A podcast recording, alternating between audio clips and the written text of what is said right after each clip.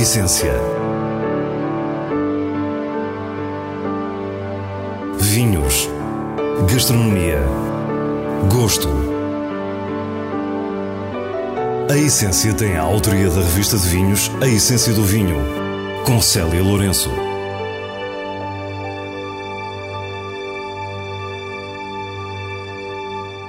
Boa noite. Hoje começamos com mais um debate da revista de vinhos com os convidados João Roquete e António Guedes. Depois rumamos à beira interior para conhecer a Quinta da Caldeirinha e terminamos com as sugestões para a sua garrafeira. Fique e descubra a nossa proposta para o que é realmente essencial. Para este debate, a revista de vinhos convidou a nova geração de duas das mais importantes empresas produtoras de vinho em Portugal: António Guedes, co-administrador da Aveleda, e João Roquete, CEO do Esporão Duas figuras que partilham legados importantes de família e visões sobre a sustentabilidade da viticultura em Portugal. Como cenário, tivemos a sala dos presidentes do Palácio da Bolsa, no Porto. João Roquete é o diretor-geral do Esporão desde 2006 e foi eleito Personalidade do Ano no Vinho 2018 pela revista de Vinhos. Lançámos para debate o tema do volume. Será que continua a existir preconceito relativamente à qualidade do vinho de grande produção? Os Pro nasce em 72 e o sonho das duas pessoas que o fundaram, o meu pai e o Joaquim Bandeira, era um sonho que marca a empresa até hoje, que era conseguir fazer um, um vinho que ainda não existia no Alentejo, com uma, um patamar de qualidade alto, mas tomar partido de, da dimensão da herdade do Esporão para fazê-lo numa escala uh, que permitisse exportar, por exemplo.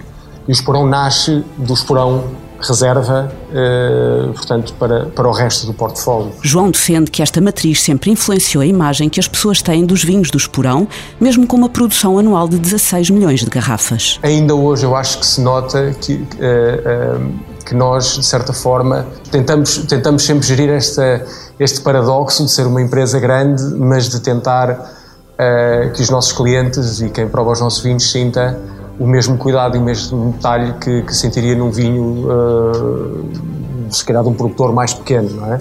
Outro dia havia um, um, uma pessoa que hoje em dia é minha amiga e que, e que fazia um elogio que dizia que, que o Esperão era um gigante com coração. António Guedes é a quinta geração da família, tido pelos pares como uma mente brilhante da viticultura em Portugal. É um dos administradores da Aveleda, fundada em 1870, a produzir anualmente 19 milhões de garrafas e considerada a empresa do ano 2018 pela revista de vinhos a evolução eu considero tem sido positiva. E, no nosso caso tem sido bastante positiva, também as aquisições, os investimentos que fizemos recentemente permitiu alavancar eh, uma imagem mais, assim, mais, mais premium da empresa, porque isto também é, é, simultâneo com o trabalho que tem sido feito em termos de promoção dos vinhos, de melhoria dos vinhos, da qualidade, também dos vinhos de Portugal. Tudo isto tem participado e que realmente se tenha diluído este diferencial, ou seja, que realmente todas as empresas, das maiores às mais pequenas, podem fazer bons produtos, desde que tenham uma proposta de valor diferenciada. Pegando no que António nos disse, falemos agora de investimentos.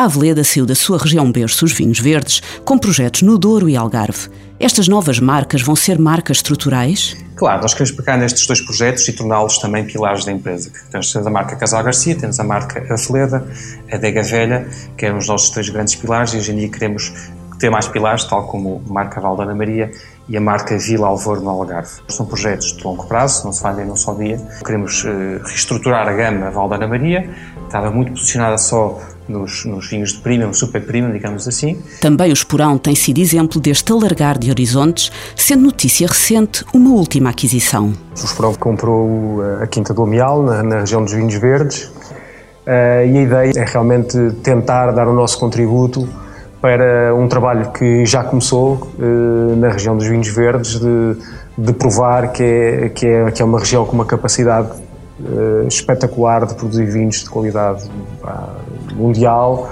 uh, e, portanto, a ideia é, é, é, a continuidade deste projeto no modelo em que ele existe mas uh, conseguir dar-lhe mais recursos. Antes dos vinhos verdes, o Grande do Alentejo tinha ido para o Douro comprando a Quinta dos Mursas.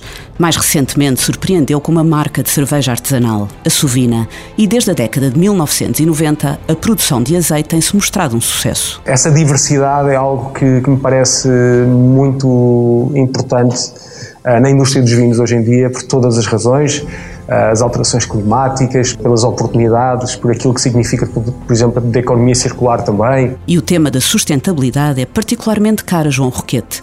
Em agosto, o Esporão viu acontecer a certificação integral da herdade num processo de reconversão para a agricultura biológica que teve início em 2007. Nós temos que definitivamente perceber que, que uma, um bom vinho é feito com boas uvas e que uma, e boas uvas têm que, têm que ser fruto de uma planta que é saudável e de um solo que está, que está vivo. Em zonas de grandes índices de umidade, como o Minho, a agricultura biológica apresenta mais desafios e riscos. António fala-nos da viticultura da Aveleda. Eu encaro a agricultura biológica como mais uma ferramenta para fazer viticultura sustentável, que é a palavra que eu prefiro. Sustentável é tudo aquilo que permite olhar no longo prazo e incorporar as várias fases da cadeia, desde a produção de uva até, até ao consumidor. Em que vamos beber as melhores práticas nas várias ferramentas que temos do sustentável, desde o biológico, ao biodinâmico e para aí fora. Né? Mas há que esperar para obter resultados. E o tempo é exatamente o assunto seguinte, já que a mais recente campanha do Esporão convida a abrandar. O mundo e nós humanos que o habitamos, juntamente com outras espécies, desde a Revolução Industrial não temos feito outra coisa a não ser andar mais depressa. E eu não sei se sou o único, mas tenho a sensação de que de que não é andar mais depressa que nos vai fazer eh, mais felizes. A relação do tempo com a agricultura e com o vinho é óbvia. A campanha do Esporão deixa-nos o conceito: mais devagar. 300 milhões de anos a fazer um solo e, e um território, e 80 anos a fazer uma vinha, 5 anos a fazer um vinho. É preciso ter muita paciência, é preciso ter muita resiliência. Para o final, um tema sempre polémico: a promoção e a imagem dos vinhos portugueses no estrangeiro. João Roquete, que já ocupou a vice-presidência da Vini Portugal, é o primeiro a dar-nos a sua visão. Para mim, os vinhos portugueses devem ser vinhos de um país mais pequeno e que produz vinhos de altíssima qualidade. Eu não, não consigo comparar Portugal à Austrália, nem, nem ao Chile, nem, nem muito menos a Espanha, por exemplo. Se calhar comparo mais Portugal se calhar com a Áustria ou com a Alemanha e, e com um modelo desse tipo e preocupa-me ver que, que há duas forças a puxar. Sou um bocado mais pragmático que o João, ou seja, acho que os vinhos baratos vão existir sempre porque não, não conseguimos controlar o mercado. Né? O mercado é, é, livre, é concorrencial.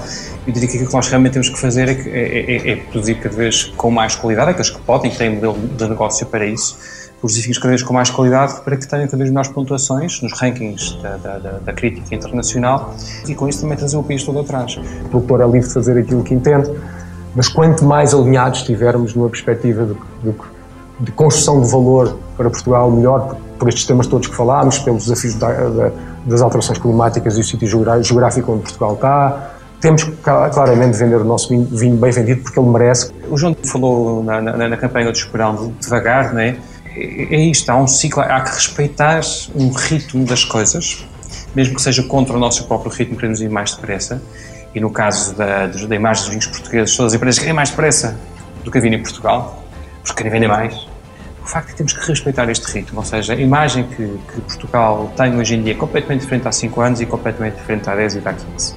E foi um trabalho que foi feito com calma, mas bem, podia ser melhor, podia. Podia ser pior, também podia ser muito pior, mas está feito e temos uma base. Eu diria que a melhor forma de, de comunicarmos os nossos vinhos é fazê-los extremamente bons e extremamente apetecíveis para que o consumidor o queira. Temos de andar muito até chegar à Almofala, em Figueira de Castelo Rodrigo, nos confins da Beira Interior. Terras do Demo, como lhe chamou Aquilino. Percorrer a Beira é entrar nesse imaginário literário é experimentar o isolamento de serras agrestes, de distâncias que se vencem com o tempo, de topografias dramáticas. É assim que chegamos à Quinta da Caldeirinha. A quinta foi comprada para a minha avó materna. Uh, faleceu, ficou o meu pai e a minha mãe. Era, foi mais o meu pai que dava um incremento bastante à quinta. Aida Roda recebe-nos com o marido Jorge e com o filho Rui. Juntos dão continuidade a esta exploração familiar, um verdadeiro santuário da natureza, bem no coração do Parque do Douro Internacional. Gosto muito do campo, eu passava aqui as minhas férias, os meus, meus filhos também. Já tenho netos que gostam disto também. Uh, uh, passava aqui as férias, uh, vinha para aqui, ia com o meu pai para a quinta. A minha mãe nunca foi muito de ir para o campo. Eu ia para a quinta, eu gostava daquilo, ainda hoje. Eu faço o apoio da parte da lavoura, da parte da plantação, e na adega quem está é o meu marido uh, e a enóloga, claro. A manutenção da Quinta da Caldeirinha na família foi uma decisão unânime. Depois do meu pai falecer e a minha mãe, uh, fiquei com a batata quente na mão, como se costuma dizer. Tinha dois filhos, perguntei-lhes se havia de vender a quinta ou reestruturá-la. E então ninguém quis vender, eh, foi reestruturada com novas plantações, novas castas, a Toriga, o Cirá, a Tinta Roriz, no branco também houve o Chardonnay, a Síria. E neste momento, portanto, é um projeto familiar. Quando Aida tomou as rédeas da quinta, já se produzia vinho. Na altura, a vinha era a vinha velha. Era o que existia, é uma vinha quase centenária neste momento. Uh, eram as castas que havia na altura na vinha velha, o rufeto, o marufo, o branco havia o Fernão Pires, o, a Síria, que é uma casta que se está muitíssimo bem nesta região. Em 2001, a Quinta da Caldeirinha começou um percurso firme na agricultura biológica, numa reconversão que demorou oito anos e que a família vê como uma aposta ganha. A quinta está toda em produção biológica certificada, porque temos o, o a amêndoa, que é bastante, temos um azeite uh, biológico também, e, e, e temos a floresta depois. Temos a floresta, temos os, temos os sobreiros, temos a, o pinheiro. E, claro, a vinha. Aida Roda é responsável pela viticultura e, como já nos disse, é Jorge, seu marido, que fica na adega.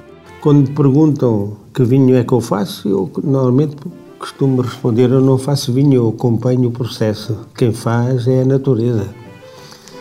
Não, não adiciono nada, não ponho químicos, nada. Se o ano é bom, se a fruta é boa, provavelmente sai um produto bom. E normalmente é isso. A família diz-nos que a Quinta tem uma situação privilegiada para o sucesso da agricultura biológica. Estas vinhas situam-se em altitudes superiores a 650 metros, com muito frio no inverno e muito calor no verão, sem umidade. Em termos ambientais, é também uma zona muito protegida por estar inserida no Parque do Douro Internacional. A vinificação é também segundo os princípios biológicos. Além disso, eh, também eh, são vinhos vegan, não têm componentes animais, nas colagens, etc., não têm componentes animais, que é um setor interessante e que realmente eh, agrada à maioria das pessoas têm essa filosofia de vida de produtos mais saudáveis. Com os princípios que vimos aplicados à produção destes vinhos e percebendo a sua estética, guardamos uma última questão para a família Roda.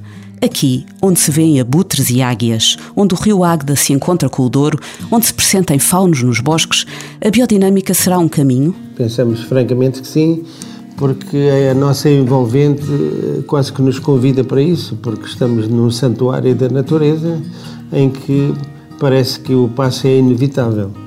Porque à medida que a situação anda, tem que estar o próximo passo. O próximo passo é no sentido da natureza admitimos perfeitamente que vamos chegar lá.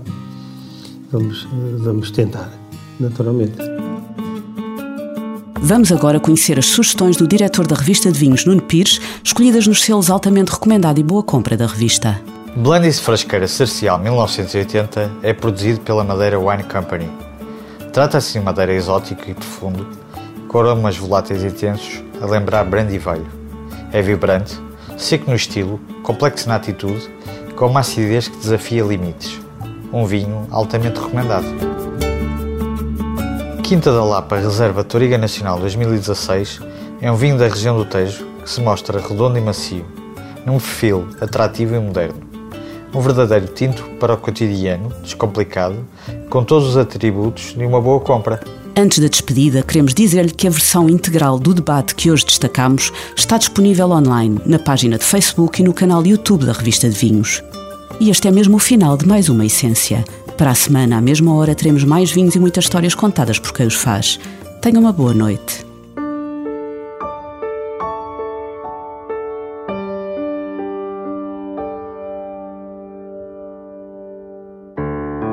A essência